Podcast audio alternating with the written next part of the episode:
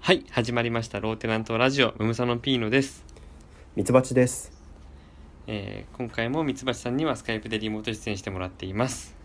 はい、お願いします。えー皆様新年明けましておめでとうございますっていうのを先週やったんだけどそうだね。 あれと思って今。新春落語をやろうって言ってて、ミツバチが落語を作ってきてなかったと作ってきて、だから作ってきましたき、聞いてきました。なんでさそのさきき聞いてきましたみたいなさち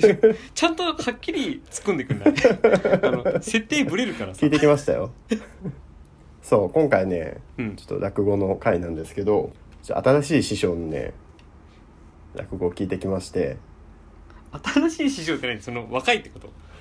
あ、いやいやいや、その今まで紹介したことなかったっていうことだよね。今まで紹介したことがないえうん。まだ、えー、と知られて世に世にあまり知られてない師匠がいるということうん、そうだね。うんあんまり知られてないかもしれないんだけど、うん今回はね、絹川幕城師匠。もう字字が分か麦城がね麦の縄って書いて麦城って読むんる麦の縄と書いて麦城だうんうん絹川麦城師匠の初夢というちょっと新年にふさわしいえー初夢はい初夢というああいいじゃん落語を新年らしいちょっとそうそうそうテーマでねはいそうえこれはどこで聞いてきた これはね これ YouTube で聞いてきましたあじゃあじゃあ、うんえこれ聞いてちょっとあ面白そうだなと思った人は YouTube で絹川幕城先生を、えあ検あ索そうだねそうだね聞けるかなもしかしたらこれ新年新年限定のアカウントだったかもしれないけどーああ調べてみてください期間限定配信だったかもしれうないんわ、けね、絹川幕城落語チャンネル絹川幕城落語チャンネルっていう名前なん だねそうそうそう OK ですはいうんじゃあ前置きが長くなったけどはいでまあえーあらすじ説明させてもらうんですけどもうん「はいえー、初夢」っていう落語で、えーある田舎の村にうん康介という若い男が家族と一緒に農業をしながら暮らしていましたで、えーこの話は、えー大晦日の話でうん朝、えー、康介が母に話しかけるシーンから始まりますうんまず康介が、えー母ちゃん初夢って知ってる?」でお母さんが「知ってるようん初夢で富士山とよ鷹とよナスビの夢を見るとよ縁起がいいんだってさまあまあまあまあ 知ってるよ」「おだな実は富士山の上を鷹が飛んでそんでその鷹がナスビをくわえてる夢をよ昨日見ちまったんだ」おおおお大晦日の前の日にねはいはいはいそしたらお母さん母が「まあもったいないね初夢は大晦日や元日の夜に見るもんだって聞くよ、うんあんた一日早いんだよ」というふうに言いましたうんで康介は「だからよおら今こうやって母ちゃんと話をしているのも寝ているうちってことにしてこのまま元日まで寝てようかと思うんだけどえ このまま元日まで寝てようかと思うんだそうすると昨日見たあれが初夢ってことになると思うんだよ」っていうふうに言います寝てんもうこのまま寝続けてこのままって何今寝ているの今今起きてる今今起きてるで母が「それはダメだよ大掃除もしないといけないし、うんそれにもう起きちまってるんだからそんなことは無駄だそよう」そうっていそううふうそうにそ言いうますうんそうだよなじゃあまた明日同じ夢が見れるように小田は今日ずっと富士山と鷹とナスビのことばっかり考えるようにするよどうせ無駄だろうけどまた同じ夢が見れるように頑張りなと言って母は大掃除を、えー始めに行きましたとどういう話それ というめっちゃさなんか感じで最初が始まりますあののんきだよね、そうこれがあの幕上師匠のね落語だからこういう入りですとうん、うんでしばらくして、えー、康介のお父さんが話しかけてきましたうん「おう康介お前昨日富士山の上を鷹が飛んでそんでその鷹がナスビをくわえてる夢を見たんだってそうだようんふーんなあ康介お前日本で2番目に高い山って知ってるか山梨にある北岳って山なんだよはいはい北岳は富士山より600メートルほど低いが登山しようと思うと斜面が急峻だから富士山より登るのが難しいんだぞああなるほとど、ちょね、っかいを出してきますちょっかい それはちょっかいなのかちょっかい豆知識じゃない富士山のことから気をそらせようとちょっかいを出してきますああなるほど富士山のことばっかり考えてるからねそうそううんで康介は「へえそうなんだ」あ「ダメだダメだ富士山富士山」と北だけのことを忘れようとします間抜けなのかなでまたしばらくすると今度は康介の弟が話しかけてきますおう「ねえねえ兄ちゃん鷹とわしの違いって知ってる?」実は鷹とわしどっちもタカ目タカ科の動物でうん違いは実は大きさだけなんだよ、はい比較的小さい種類がタカ大きい種類がワシなんだってうんうんうんって言うと康介は「へえそうなんだ」あダメだダメだタカタカ というふうにあいいねいいねこれ なんかもう欲しいもん欲しいもんあしまったっていうの欲しいもんね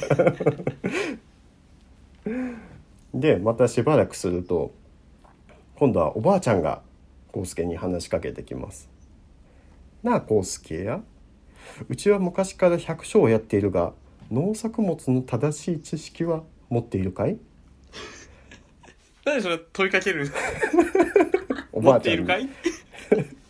おばあちゃんニヤニヤしながらねこういう感じで話しかけてきます。うんあんた知ってるかわかんないけどトマトやピーマンも実はナス科なんだよ そそれでね実はジャガイモもナス科なんだよおおでもさつまいもはナス科じゃなくて昼顔科だから間違えないようにねーややこしいなでさらにおばあちゃん続けますさつまいもはもともと中国から琉球に伝わったもので本来は辛いも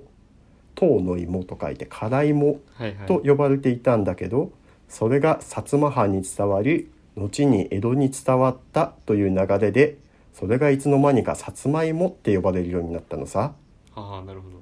すると康介は「へえそうなんだダメだナスナス」 っていうふうによく今さ、ナスに戻れたね。そ のさ、さつまいものま豆知識になってさ、違った違ったトマト、いや違う違うじゃないの。なんとかあのナスを思い出します。うん。でその後康介は、まあ、家族と一緒に大掃除をしましてでその夜、えー、康介はもう大掃除で疲れていたのでコロッと眠りにつきましたほうあここは夢の中だと夢の中の世界に入ります康介が「あ何か見える」「あ山だ大きい山だ」おうん急峻だから登山に苦労している人がいる」これは富士山かもしかしたら北岳かもしれないうん。でもちょっとよくわからないから富士山ということにしておこうというふうに言い聞かせましたええ急峻なんでしょそで、急峻なのが北だけだってことは覚えてたんでしょうでもその急峻だからって富士あー北岳かどうかはちょっとわままだわかんないかもしれないで正直だからそこであもうそう正だね確な判断つかないから、夢の中でねそうだね。お父さんが言ったのは、北だけの方が急峻って言っただけだから、そうそうそ比う較してないからね。そうそうそういう場所も富士山あると思うしねうん。なんか正直ちょっとよくわからないから富士山ということにしておこう、うんと言い聞かせました、うんそうすると「ん次はああれは鳥だんあれは鷹だないやでもちょっと大きい気がするなここれはわしかもしれないなそう、まあ、大きいのはわしで小さいのは高ってさっきも教わったよ。これも、そう比そうべてみてわかることだから、そうそうそう でもちょっと大きい気がするだけだしあれは鷹だ鷹ということにしよううんうんとうん再度自分に言い聞かせましたうんあよく見ると何か加えてるぞおうああれはあああれはあれはさつまいもだああなんてことだおばあちゃんめあれはダメだあれは辛いももといさつまいもだうんいやさつまいもはダメだナスカですらない昼が丘のさつまいもじゃないかうんよく覚えて るというふうに康介夢の中で叫びますでそこでガバッ康介は汗びっしょりで目を覚まして、えー同時に「さつまいも!」と大声で叫びましたえさつまいもって言ったの汗びっしょりで目を覚ますと同時に「さつまいも!」と言いながら起きましたで最後に「明けましておめでとう康介」というふうに終わる話です何歳なの康介って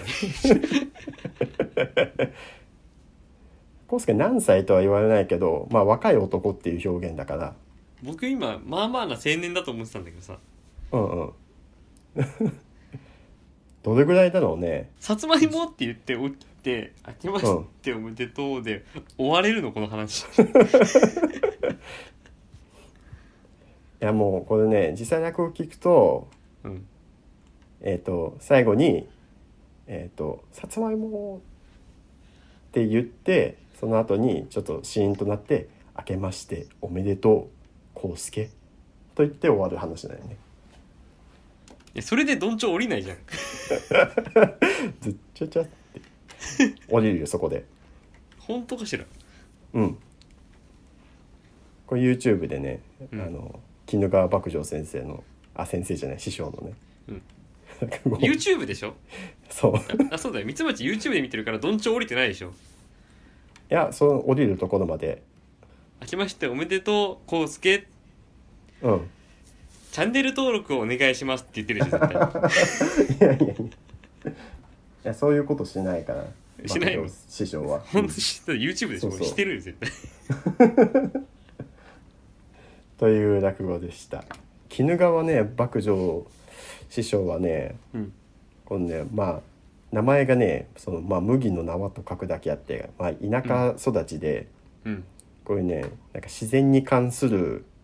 ちょっと豆知識とか結構入れてきてく れるちいいねこれちょっと勉強になるなるほ師匠どなねんだよね。そううそうん勉強になるけど俺ピーク真ん中にあったと思うんだよね 本当ピーク真ん中にあってさうん最後尻すぼみだった気がするんだけど いやいやそんなこと言ったらもうあの絹川一門のものにねちょっと、あの狙われるから狙われるあってんま言わない方がい何い絹川一門の 何何者なのえちょっと過激派だか過ら激派 落語家に過激派とかない から絹川一門過激派だからねでもねあのその反面なんかね SDGs とかねそういうのすごい大好きだよ、絹川一門は SDGs 大好きってさそう、なんだそれはいいのか悪いのか分かんない、 うん、なんかサステナブルとかいう言葉すぐ食いつくから、うん、うん、クリーンエネルギーとかねうんもうまあまあまあ、うんえー、鬼怒川幕城師匠の初夢ね、はい初夢という落語 でしたこれ これ毎年正月にこの人やってんだ そうそうそうそういうことでしょそう毎年やってる幕上正月といえばこれでしょっていうふうに、うんとっておきの落語なんで しょうんそうそうそうああありがとうございますはいさすがいいね三橋いい落語作ったねえー、聞いてきた聞いてきた聞いてきました YouTube でね絹川幕上落語チャンネルで聞いてきましたうんはいえチャンネル登録は登録者数どんぐらいいるのああそうね自分が見た時は8万人ぐらいいたかな あまあ結構いるじゃん結構いる全然無名じゃないじゃんこの先生いや無名じゃないよもう知る人は知ってるから あもう知ってる人はいるのかじゃあこそうのそうラジオで聞いてえあまあ、うん今更鬼怒川幕城かよと思ってるかもしれないし、そうそうそうであのねうん年始にそのなんだ落語を知ってる人が家族の前でその再生するからそれを聞いたら子供たちがキャッキャ言いながらみんなチャンネル登録するから年始にねいつも増えるんだよねチャンネル登録して からあそうなんだ 子供たちキャッキャ言いながらチャンネル登録するかねうんするする そういうもんなのかなうんありがとうございましたはい よかったはい、えーじゃあこれでこれでもう、うんえーローテナントラジオムームさんのピーノもミツバチも両方とも、えー年明けできましたってことだよねはいそうですね年が明けました とそういう役割だったんだ落語うん落語は縁起物ですからね まあねえちょっと,、えー、と前回の話で、えー、とドバイ万博の紹介をちょっとしたと思うんだけどうんうんあのあとドバイ万博見ててうんうんあの各パビリオンの中まで見れるっていう話をしたじゃんはいはいはいでそのエストニアの、えー、とパビリオンのブースがすごい未来チックですごいってうんうんうん言ってたんだけどそこの、えーエストニアのパビリオンで出してた VTR とかも全部見たの、ああ本当うんう本ん当になんかかっこよくってもうんうんう、えー自分たちは IT 国家っていうああもうそうやって歌ってるんだそうもう世界一の IT 国家うんうんだし、えーこれからさらに、えー先の未来を進んでいくぞっていうのを提示してるわけねうんうんうんでもう大々的にテーマがデジタル、スマート、うんサステナブルっていうああこれ鬼怒川一門がもう大喜びだ 大喜びするの違う違う君川一門はさ何に喜んでるの いやサステナブルを歌う団体はもう友達だと思うよ違うあのさ毎年正月に、えっと、初夢っていう同じ落語をやってる落語家は、うんそれはサステナブルじゃなくて使い回しだからえそんなこと言うと過激派だからやめた方がい いよ過本激当にそれ以上言わない方がいい あ本当にうんそれ以上えっと、ローテナントラジオが来週放送されなかったらこの次の回が放送されなかったら何かあったと思ってくださいそうだね鬼怒川一門を疑ってください はいごめんななんだっけエストニアのうんえっとねまあいろんな、えーキーワードが出てくるんだけど、うんうもんう日本でいうマイナンバーカードうんうんみたいな EID っていうんだけど、はいはいはういん、が国民番号全員にもう振ってあってうんうんそれがあれば森でブルーベリーを摘みながら選挙に投票ができます、何それどういうこと森でブルーそういう国なの、 いやだから全然そんなにうん、えっ、とネット環境なんて気にしなくていいってこと ねめっちゃ面白 いじゃんそうそうそうええそうだから EID を出してるってことは、まあ、国がそういう表現をしてるってことでしょそうそうそうそう政府がねうんめっちゃ面白いユーモアあるじゃんで、まあ、健康情報が99%を管理できますとうんうんだから、えー、と先週も言ったみたいに、えー、と結婚と離婚以外は全部デジタル手続きができるようんうんうんうになっててうんうん森でブルーベリーを摘みながら投票ができるなるほどねうんめっちゃ面白いじでこれね、えー今回見た中にも書いてあったけどゃんうんうんインターネット is everywhere ってどこでも使えますよとうんうんうんであの僕ね2017年にエストニアに旅行に行ってんだけどうんうんその時に、えっとパルヌっていうエストニアの、えーリゾート地があってうんうんそのう海で、えっとまあ、普通の海岸家族とか子供たちが遊んでるようなビーチうんうんで水着を着た女の人が3人シートを敷いてはいはいはい座ってて日光浴かなってちょっと思うじゃんうんうん違うパソコンを開いてカタカタやってんのねへえへえビーチでそうで、うん何してるかまでジロジロ見てないよそれはさでも、はいはいはいやっぱりスマホを開いてみると、うんえービーチで w i f i 飛んでんだよねへえすごだからうんこういろんな光景だけどうんうんこれがエストニアなんだってことを僕は実感したのよねはいはいなるほどねビーチで周り建物なんもないのにうんうんうん PC で作業ができるといううんうん、日本じゃ見られないねそうそうそうそんな先進的なんだそうそうそうそうであとそのドバイ万博でもうん人が食べるもの飲み物うんうん飲食は、うん自然と共にあると、だからはいはいはい自然があってこそ人が食べることができるとうんだから世界一クリーンなフードはいはいはいで世界一クリーンなアーバンエアうんうんだから、えっと自動車とかも排気ガス出さないしみたいなことを目指してるしはいはいはいはいっていうめちゃくちゃえコンセプトがしっかりしてるのねうんうんうんでこういう、えー国こういう社会にしていきますよっていううんうん目標がしっかりしてる、そうだねうん、なんかかっこいいなと思ってうんうん確かに確かに洗練されてる感じがするねそう聞くだけでもでその後えっ、と日本のパビリオンを見たんだけどうんうんうんって感じだねあそっかそっか日本も出してるんだよね日本は何何が出てるえのうん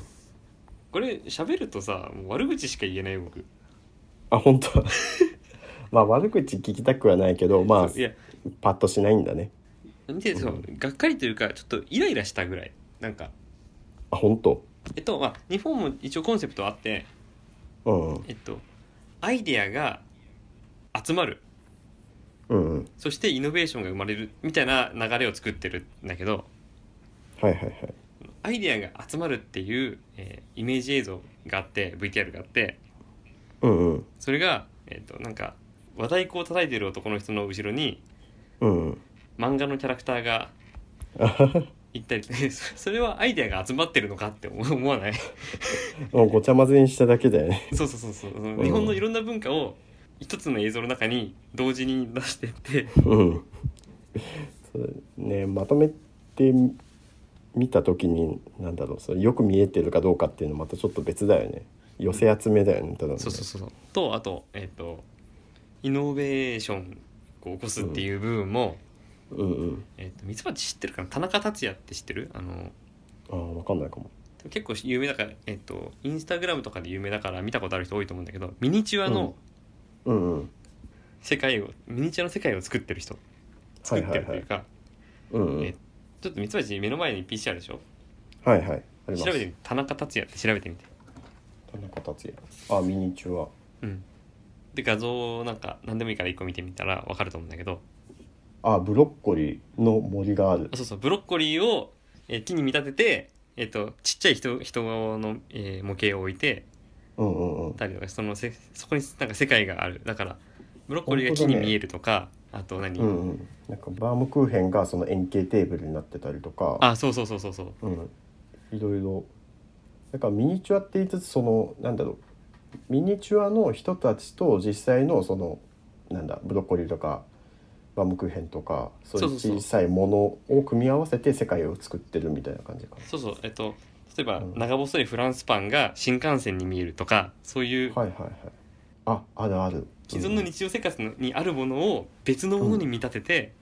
はいはいはそいこに、まあ、町とか村とか世界観が存在するみたいなミニチュアを作ってる人なの ねうんへこれめちゃくちゃ有名なの、うんこの人え NHK の朝ドラのオープニングとかに使われたりとか「うんうんえっと、情熱大陸」とかで紹介されたりとか有名なんだけどうんうんこの人の、えー作品がバーって展示されてるのねはいはいはいで、えっと、日本には見立てっていう文化がありますと。うんうんうん見立てることっていうのはえーイノベーションですとか言うんだけど、うんうん新新しい角度で物を見ますとか言うんだけどうんうん これは全部田中達也さんのアイディアじゃんイノベーションじゃん起こした 確かにそのすごいんだけどこの僕この人すごい好きでインスタもフォローしてんだけど、うんうんうんうん これはこの人の、えーとまあ、発明とまで言わないけどうんうんうんへ世界観で毎毎日投稿してんだよイえンスタにこれをすごいねはいはいはいなんかそれをなんかこれは日本が生んだイノベーションですみたいな感じで言ってるの なんかずるいって確かにだからそのパビリオンを企画した人は何もしてない、そうそうそうそう、だよそねんなそうそうまあそう言ってしまうとその来週のローテナントラジオがなくなっちゃうかもしれないけどあもうダブルパンチ だね鬼怒川一門と 政府と、まあ政府じゃなくて、まあ、プロデューサーねあのドバイ万博のプロデューサーうん、なるほどね とまあえっ、とドバイ万博の話をあんまり長くしてもしょうがないんだけどまあちょっうんと本当面白いから、まあ、まだ3月までやってるからはいはいはい3月うん3月までやってるからえっとうんうんまあ本当にいろ各国いろんな国がパビリオン出しててそれぞれの映像がウェブ上で見れるからみんな見てください、うんうん、なるほどなるほどで、えっとさっきちらっと僕エストニアに行ったって話をしたんだけどこうんうのんエストニアに行った話をちょっと今度どっかのタイミングでローテナントラジオでまとめて話そうと思うので、おおー、うんいいですねえーうん、そういう回を一回作ろうと思うので、えーお楽しみにしててください。ねピーノさん結構海外行ってるからねエストニアも含めこてうまあそうでもエストニアは本当にえっ、と2017年いやうんうんもう5年前なんだなと思ってもう今2022になっちゃったからそうだねそう5年前になっちゃうからちょっとこれはまとめてどっかで話しとこうと思ってうんうんうん一人旅してきたからそれはいい経験だったのほうでちょっとこれを話してみたいと思いますはい楽しおみ楽でしすみにで、えージュゲムのコーナーおおー待ってました あまずジュゲムっていうのはえっ、とそうだねそううん今年あ去年か去年生まれた僕の子供ですうんうんはいもうまあ7ヶ月です、あ7ヶ月かはいはいはいえっとねこの前さえっとバタフライみたいにその両手で前進するっていう話をしたんだけど、ああそうだねこっからハイハイに移っていく時期かなと思いきやうんうんえっとまあ我が家が狭いってこともあってさうん今の子供たちってあんまり広い家で暮らしたりしてないからうんうんうんあのハイハイとかの時期が短いんだって、ああそうなんだうん、でうん気づいたらさあの前にさうちの本棚の一番下の段を空っぽにしてるって言ったじゃんジュジェムが触っちゃうからあーうんうんうん言ってた2段目に置いてあった絵本取ってたよ、ああつ本当 えだからそのうんハイハイだけどえその背が伸びたというかじゃなくて壁にもたれてやや上体を起こしてるようなそうそうそうそうだから指が引っかかるところを見つけてはいはいはでいそこから上の、えっと、なんかに下から2段目のところに手をかけてうんうん上って持ち上がってもう2本足で立っておおあの、まあ、バランスは良くないんだけどちょっとフラフラしながら、そこにある絵本とかおもちゃとかを触ってんの、へえすごいえなんか本当にハイハイの前に立立っちゃうんじゃないそうそうそうそうそうで本当へにー立っちゃう子多いんだってもう、えっと8ヶ月9ヶ月ぐらいとかでもあ本当うんその狭いっていうのはその持たれる場所が多いって意味になるそうかもねある意味のかうん、だから本棚、うん、もう下から2段目ももうあまり置けないっていう状態なってるしいやちょっとバランスを崩してそのままゴツンって床で頭打っちゃったりするからああはいはいはいちょっと危ないからさ確かにへえそうかそんな段階ですよ、そうか7ヶ月でもうそんなのにうん、本当はねハイハイハイハイの時期が長かったらえっ、と、うん呼吸が強くなるらしいんだよねあそうなんだうん呼吸の機能がを強くするために、えーハイハイはちょっと長い方がいいよりなできるだけ長い方がいいって言うんだけどうんうんちょっと心配だよねうん、なるほどね。まあとはいえこっちでコントロールできる話でもないしね。そうもう本当にねうん、興味を持ってそこまで行く力がどんどんついてきてるから、うんうんうんうん、すごいそうだね。もう物置けない ね。どこにも。そうなんかもうちょっと動けるスペースとかを作ってあげたいんだけどねうんうんうん確かに確かに。まあいずれはねもうもうちょっとしたら本当に立ち上がってあちこち行っちゃうようになるんだろうし。そうそうそうそううん、まあそのどこを触られてもなんだろうトラブルが起きにくいようにというかね物の配置とか気にしないとね本当そう大変だなこれから大変だね、うんまあ、喜ばしくもあるけど早いですねうんえー、メールが来てますはいミツバチクイズお何でしょうかはいえっ、とミツバチさんに関するクイズを、えー出してもらって、えー僕が答えを予想しミツバチさんに正解発表してもらうコーナーですはいテナントネームケインさんテナントネーム そういうのあったっけあいらないいらないこういうの いやいやいいんじゃないいいいいいいと思うけど、うんびっくりした そういうのあったっけなんかこのラジオのそのリスナーの呼び方みたい なねそうそうそうそうそう別名みたいなねあるじゃんそういうあるあるテナントネームねのテナントネームケインさはいん まあこれ使っていきましょう今度からねはいはい、、はいいですよみミツバチクイズ、はいえー問題問題、うん、クイズじゃんクイズだクイズだからねうんうん問題ミツバチさんの好きな旗ヨークのフレーズは何はたよくねそうはたよくねえー、っとね今今さはたよくってさ最近見ないし聞かないからさ、うんどういうネタの人だっけって思って今脳内がねな頭の中で今なんか畜生が出てきちゃってあそれじゃない って思うね 違うえミツバチ小梅は知ってんじゃ ん小梅は知ってるよ あれだよねあのギター侍の、ギター侍そう残念の人だよね残念な人では ないよそんな言い方しちゃダメだよ、いやいや 残念の人じゃんまあ、残念が一番定番なんだけどミツバチが好きなフレーズっていうとうん「言うじゃない」かなああなるほどね「うん、言うじゃない」が好きでしょそっかフレーズかなんかあの好きななんだろうあのネタ面白かったのそのななんとかじゃないとか残念以外の部分を言えってことかと思った ああ好きなフレーズですなるほどね多分ケンケンさんが言ってるのは多分そうだと思うんだけどはいはいはいいやミツバチのなんか覚えてるこ何好きなネタとかあったらそれでもいいんだけど、いやねえけど ねえけど えじゃあ正解はせフレーズはさ言うじゃないと残念しかないでしょえっとねフレーズかどうかわかんないんだけどうんえっと最初の入りで私なんだろう例えば小野陽子だったら小野洋子うん私小野陽子小野小野小野小野陽子みたいなさすげえさ文字稼ぎをするじゃん、ああ分かる分かる 分かるうん、あれが好きです、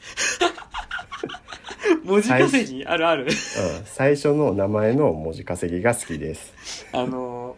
えっ、と「私明石家さんま」だったらいいんだけどうんうんうんってことでしょそのそうそうそ音数が合わない時うのそうそうそうそうなんか小野陽子は合わないから小野陽子になるし小野小野小野小野になっちゃうんだよとか言う言う言ってる言って るそう言ってるよねあ無理やり詰めてる感じねうん文字数を稼いでいるあそこがそうこれ当たるかこんなもん質問がすごいねそもそもね旗よくっていいねミツバチあこういった、えっと、ミツバチさんに関するクイズを送ってください今までちょっと問題形式じゃなかったんだけど質問形式だったんだけどちょっと問題形式、好きなフレーズは何、みたいな感じで送ってくれると助かりますはい、うん、そういう聞き方でもいいですねそうだよね、うんはい、僕が答えて、えーミツバチが正解を発表してくれますはい、どしどし送ってくださいはい、お待ちしてます受付メールアドレスはローテナントラジオアットマーク Gmail.com 綴りは LOWTENANTRADIO です募集中のメールテーマは「令和のなんでだろうこれって何なの一風変わったいたずら感染予防対策今しかできないボケ P のクイズ」です。うんミツバチクイズですつばちクイズも送っていいです。はい、え ーメールを送ってくるときはテナントネームをつけてくれると呼びやすいのでおそうだね願いします、はい、お願いします。はい、詳しい内容は番組ホームページローテナントのラジオ局を見てください簡単な投稿フォームを用意してあります、えーまた、えーミツバチの活動についてはキノ図鑑 .info をご覧くださいはい、お願いします。はいあとあードバイ万博の、えーホームページ見たよっていう感想とかうん、あとあと鬼鬼怒怒川川牧牧場の場のねうんえー YouTube チャンネル見たよっていう、うん、うん、なかったよっていうクレームは送らないでください。うん、なかったよっていうクレームを送ってこられると、えっ、と、鬼怒川一門が起こります。はい。 はい、はい、えー以上、えー今週のロテナントラジオここまでです。えーお相手はムムサノピーノとミツバチでした。シェイク。シェイク。